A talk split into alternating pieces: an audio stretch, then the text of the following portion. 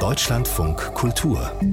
Studio 9 Interview wir müssen mal über die Türkei reden, obwohl ich jetzt gerade so ein Bild im Kopf habe, so eine Szene aus dem Western-Klassiker High Noon, wenn Gary Cooper sich um 12 Uhr mittags ein Duell liefert mit einem Revolverhelden.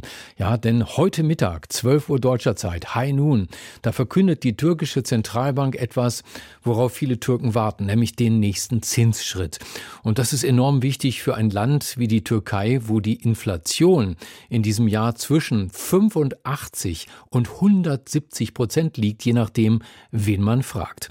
Ich frage Walter Gloß, den Leiter der CDU-nahen Konrad-Adenauer-Stiftung in Ankara. Herr Gloß, guten Morgen. Ja, guten Morgen aus Ankara. Die Inflation in der Türkei ist so hoch wie seit über 20 Jahren nicht mehr. Da sind sich alle einig, aber es gibt inoffizielle und offizielle Zahlen dazu, wie hoch sie denn wirklich ist. Wie kommt das? Ja, die offizielle Zahl des staatlichen Statistikamtes liegt in der Tat bei aktuell circa 85 Prozent und äh, unabhängige Forschungsinstitute wie zum Beispiel ENAC äh, berechnen die zwölfmonatige Steigerungsrate äh, mit 170 Prozent. Und äh, ich denke, das hängt zum einen äh, in dem nicht vorhandenen Vertrauen der Zahlen, die das äh, staatliche Statistikamt veröffentlicht und äh, vermutlich mit äh, anderen Berechnungsgrundlagen, die man anwendet. Mhm. In Deutschland haben wir weniger als 10 Prozent Inflation und werden schon nervös und vor allen Dingen macht sich das im Portemonnaie schon deutlich bemerkbar. Bei rund 100 Prozent immer mal so Mittelwert, 120 vielleicht. Hyperinflation in der Türkei.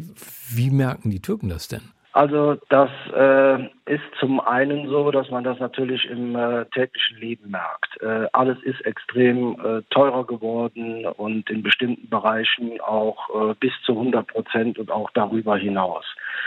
Die unteren Einkommen und auch die Mittelschicht, die leiden besonders, weil nicht nur die alltäglichen Dinge des Lebens erheblich teurer geworden sind, äh, sondern sich auch die Mieten, Kredite, Versicherungen, Telefon, Internet und so weiter erhöhen. Äh, gestern gestern äh, Mittag bekomme ich einen Anruf äh, des Internetanbieters, äh, die dann von äh, einem Moment auf den anderen ankündigen, dass äh, die Internetgebühren um 100 Prozent angehoben werden. Dürfen die auch? Und, ja, ja. Und die Menschen in der Türkei halt, weil sie ansprachen, dass eben in Deutschland man schon nervös wird, wenn es äh, an die 10 Prozent geht. Aber die Menschen hier in der Türkei sind äh, nach meinen Erfahrungen, die ich hier jetzt seit über vier Jahren mache, ganz anders gewöhnt mit Krisen und Auseinandersetzungen umzugehen und äh, daher sich auch äh, ganz anders auf Krisen einstellen. Ja, und, äh, das ist eine mentale Einstellung, aber nun reden wir mal über das reale Leben. Ich meine, Millionen Türken müssen mit dem staatlichen Mindestlohn klarkommen. Das sind umgerechnet 280 Euro im Monat. Wenn sich alles verdoppelt hat, die Preise, wie geht das?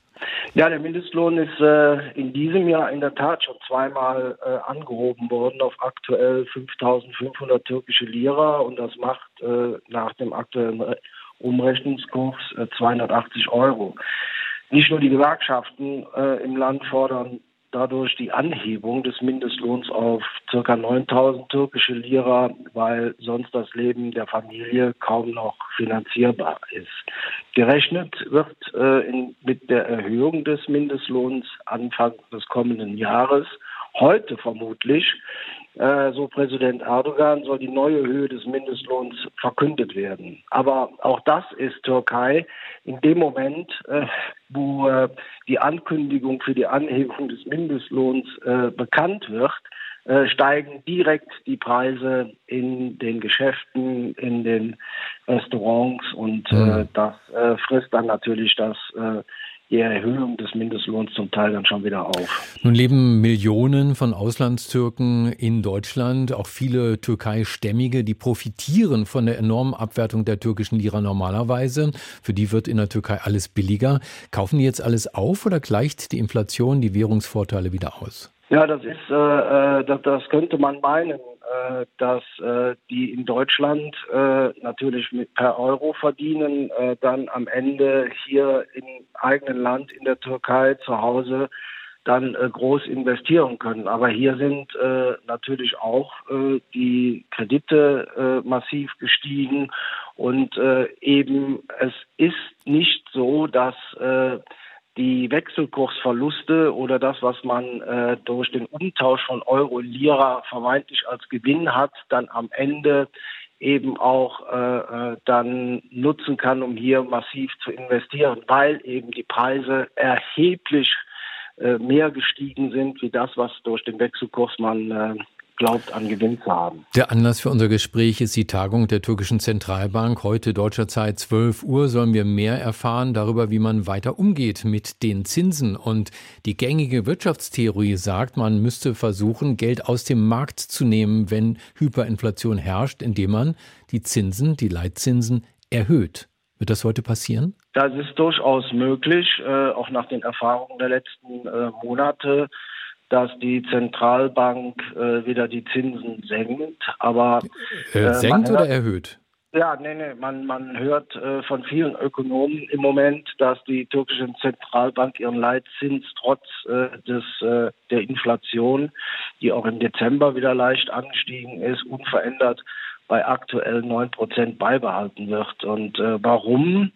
Ähm, anscheinend wird es keine weitere Zinssenkung geben, da das Ziel des Präsidenten, den Leitzins unter 10 Prozent zu drücken, bereits bei der letzten Zinssenkung äh, im November erreicht wurde. Diese Politik unterscheidet insofern die Türkei von vielen westlichen Staaten. Also viele rechnen heute äh, mit einem Beibehalt äh, des Leitzins und äh, keiner weiteren Senkung.